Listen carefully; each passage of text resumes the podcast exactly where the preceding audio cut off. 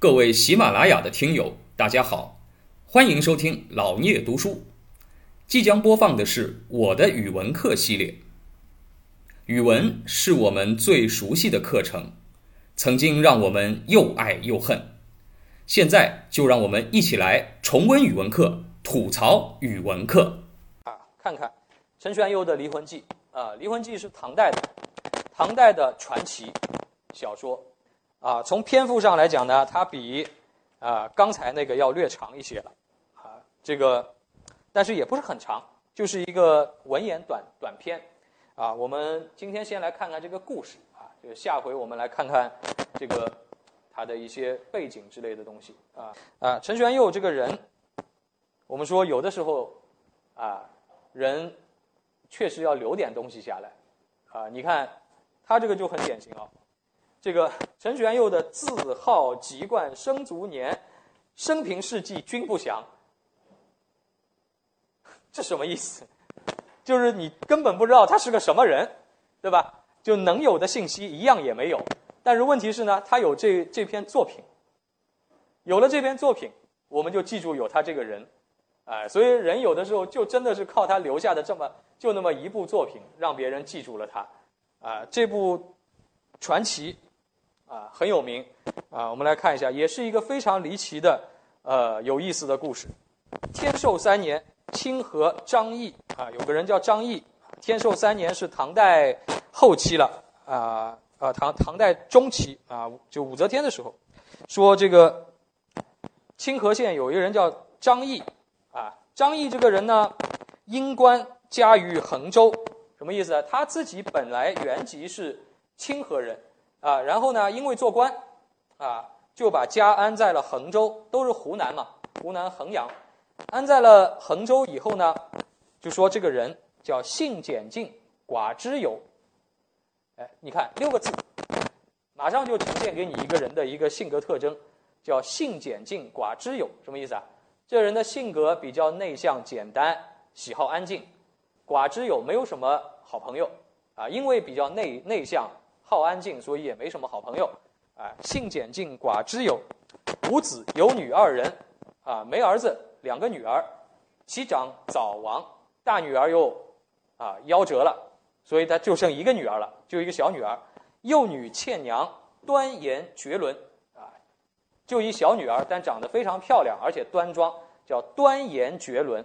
哎，那么就是既端庄又漂亮啊，大户人家小姐的样子啊。那么这里说到义外甥太原王胄啊，他有一外甥太原人叫王胄。又聪悟美容范，哎，他这个对人的描绘都非常简单，这就是文言的特点。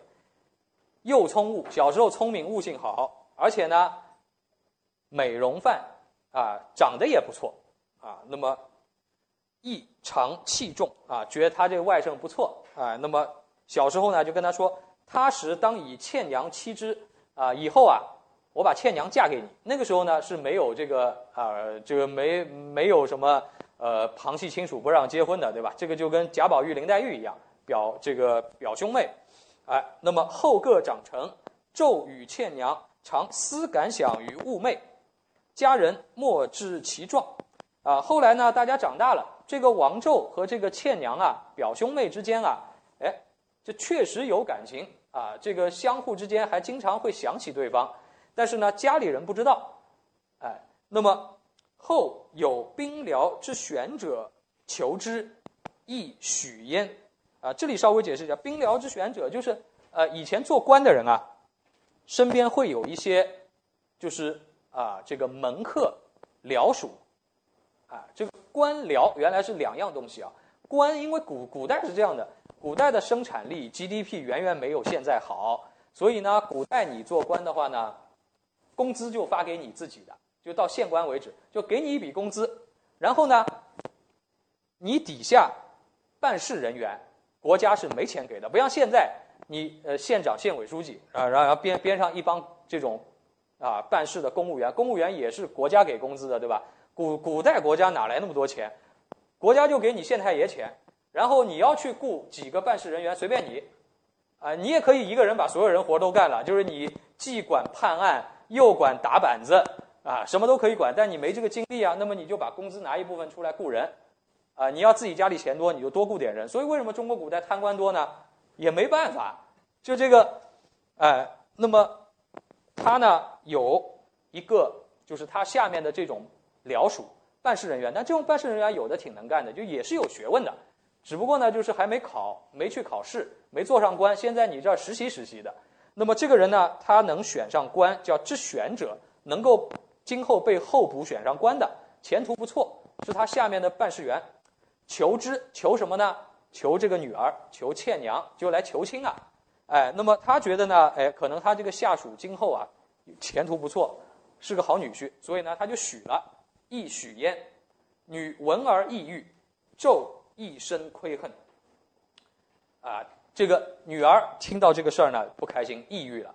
啊，这个外甥就是王胄呢。更加的恨，哎，托以当调，请赴京啊，止之不可，遂后遣之。哎，那么这里呢，就是这个他这个舅舅啊，这个张毅啊，实际上呢，哎，我们后面讲到就这个教材上啊，讲到这个故事，我觉得呢，因为这个我们要理解啊。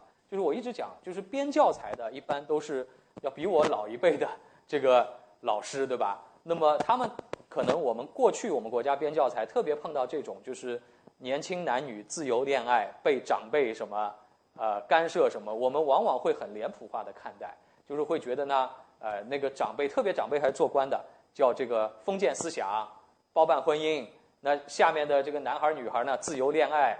啊，这个受受到阻碍，对吧？我们以前经常会这样讲，然后说他们这个叫叫反抗封建，对吧？但是实际上呢，我觉得故很多故事没有那么简单，很多故事没那么简单。我其实这一段里啊，我们看下来会有这种感觉，实际上原作者倒也没有把父母和子女写到那样的对立，不然就不会有后面的故事了。这个他这里是什么意思呢？我觉得他是这样的，就是以前。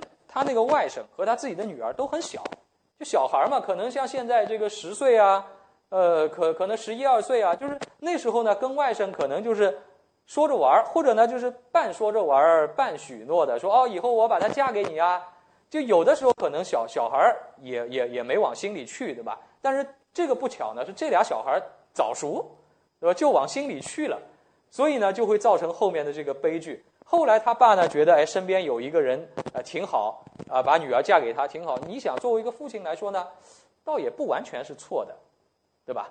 哎，当然，在这个事情上呢，后来就发生了很多问题。那为什么我会说他还不错？因为就是这句话，托以当调，请赴京。就他觉得呢，他也对这个女婿有有愧，就他呢想把他的外甥怎么样呢？就托人啊，想把他调到京城去。就吏部有选官嘛，就他去推荐他这个外甥，就是你我既然不能把女儿嫁给你，那我帮你介绍一个好的前程。但是呢，也不巧，这事情没有被人允许，就没干成，只之不可。然后呢，他又退而求其次啊，这个舅舅，遂后遣之，就给了他很多钱，啊，把他遣之，啊，就是把他打，给打啊，给打发走了。但是呢，这个外甥啊，王胄啊。哎，因恨悲痛，诀别上船。那那那他当然，他因为喜欢他女儿，呃，他就觉得你是赶我走，哎，那所以呢，哎，这里面就有这样的事儿。然后呢，接下来这个故事就来了啊。日暮天黑了，至山郭数里，夜方半，昼不寐，啊，睡不着觉。王胄啊，还在相思，对吧？忽闻岸上有一人行声甚速，须臾至船，问之，乃倩娘徒行险足而至。哎，他这个晚上睡不着，坐在船上，突然看见一个人从远处跑来。原来是什么？这个倩娘光着脚从家里跑来了，跑到这船上来要干嘛呢？私奔！啊，这个王胄惊喜发狂，执手问其从来？哎，从哪儿来？那废话对吧？这肯定是跑出来的啊！倩娘哭着说：“契曰，君后亦如此，请梦相感。”今将夺我此志，又知君深情不义，思将杀身奉报，是以亡命来奔。啊，这个你对我这么好啊，做梦都惦记着啊，我现现在要夺我的志，夺我什么志？就要嫁给你的志，我的父亲啊，就是要夺我的志。哎，那么我知道啊，你对我啊深情不变的，所以呢，我亡命来奔，我不要命了。啊，这个从古代来说，背叛父母就是不要命了。这个啊，那么纣非意所望，心悦特甚，高兴的不得了啊，遂逆倩娘于船，连夜遁去。他把倩娘藏在船里，就跑了。两个人真就一块跑了。哎，那么背道而行数月至蜀，从湖南几个月啊，流落到了四川啊，离得很远了。凡五年生两子，与义绝姓。啊，这两人私定终身，生了两个孩子。过了五年，老丈人都不知道啊，这个跟张毅不通信。但是呢，这个倩娘啊，其妻常思父母啊，提气言曰：“吾攘日不能相负，弃大义而来奔君。向今五年，恩慈见祖，父载之下，胡言独存也。”啊，这个又想念父母，说我以前呢，因为不能辜负你，所以呢，抛弃了这个。父子大义啊，啊，父女大义来投奔你。五年过去了，我又很想父母，怎么办呢？哎，那么纣哀之啊，王纣也是个好人啊，也可怜他妻子。他说：“将归无苦啊，你不要痛苦了，我跟你回去吧。”就回了衡州。哎，那么回到衡州，祭至到了，纣独身先至一家，守谢其事啊。他这个做外甥的呢，倒也很坦荡，就是他先自己。跑到舅舅家里面去赔礼道歉，啊，呃，古汉语的谢是致歉的意思，哎，就是谢罪的谢，其实啊，所以叫谢罪嘛，啊，其实就赔礼的意思，首谢其事，他不是去谢谢他的那个啊，谢谢他要被打出来了，是吧？这个啊，意曰啊，这个老丈人说说倩娘病在闺中数年，何其鬼说也？你说什么呢？他说这个倩娘啊。一直生病躺在家里嘛，你说什么胡话呢？啊，这个咒曰：“现在舟中。”他说：“他不是在船里吗？”啊，那么这个张毅听到了大惊，促使人验之，找自己家里人去看。哎，果见倩娘在船中，颜色一畅。训使者曰：“大人安否？”啊，果然看到那个倩娘就坐在船里面，而且神色如常，还问那个家里人说：“大人，大人就是他父亲了。”啊，就是我爸还好吗？家人一知，急走报一，家里人吓一跳，因为他们家小姐一直生病躺床上呢。家里吓一跳，跑回去报告。室中女闻，喜而起，侍装更衣，笑而不语。出语相迎，细然而合为一体。什么意思啊？就是房子里那个躺着的倩娘，生病五年的倩娘，突然爬了起来，喜而起，很开心的起来，还梳妆打扮，不说话。跑出去，到了那个船上，跟船上那个倩娘合二为一，合二为一，变成了一个人，合体了，啊，其衣裳皆重，衣服都合在了一起，啊，这个其家以事不正，密之，他们家觉得这个事情太邪乎了，密之，保密，不让人知道，哎，那密之不让人知道，那么怎么会有人写呢？那他下面就要交代了，为亲戚间。有浅知之者啊，亲戚里面啊有人知道一点。后四十年间，夫妻皆丧，二男并孝廉着地，至成位。啊，还有个交代。后来他们夫妻俩就幸福的生活在了一起，一起过了四十年才去世。啊，这个而且呢，两个儿子都挺有出息的，还都做官了。啊，那么这个故事讲到这里，其实这故事已经讲完了，对吧？就是。是为什么叫离魂记啊？就是当年那个倩娘实际上是什么？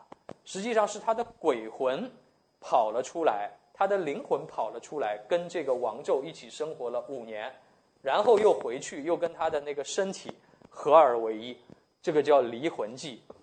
哎，那么翻过来还有一小段，就是这个陈玄佑。为什么大家知道他叫陈玄佑呢？因为他这里写了一句。玄佑少长文子，说他要不写这句，人家都不知道这篇文章谁写的，是吧？啊，玄佑少长文子说，而多异同，或谓其虚。说我啊，小时候听人说过这个故事，但是呢，版本有很多，各不相同，所以呢，我以为是假的。大历末遇莱芜县令张仲圭，因背述其本末，啊，我在大历年间啊碰到了莱芜县令张仲圭，他把这个事情很详细的从头到尾讲了一遍。义则重归堂叔祖，哦，那个老丈人张毅啊，就是这个讲故事的张仲圭的堂叔祖，啊，家里长辈，而说及背西，故记之，啊，他最后一段呢是为了增加什么这个故事的一个可信度，或者说说明一个来历，就是这个故事啊，我还是听他们家后代讲的，所以我才把它写下来，不是特别，不是一个啊这个。道听途说的故事啊，是有有其故事来源的，啊，就这么一个故事。哎，你看啊，这个，所以文言小说也有文言小说的好。你看这么一故事，你要用白话写，估计得写很长。文言，你看这个就半页纸，半页纸讲了一个非常啊非常完整的、精彩的一个故事，啊，一个奇幻的故事，啊，这个就是唐传奇的特点，唐传奇里面。有很多啊这样的啊奇特的故事，呃，也啊其实也吸引了就是中国后来的小说的创作者，呃，我说一个是往神魔玄幻的路线，其实到今天都有，对吧？还有就是往武侠的路线，啊，也是一直都有。它里面写武侠的也很精彩，啊，这个《霍小玉传》啊什么，啊，所以这个呢是这个唐传奇的特点啊。感谢您的聆听。如果您有任何问题想与主播交流，请在评论区留言。欢迎订阅本专辑，期待下集再见。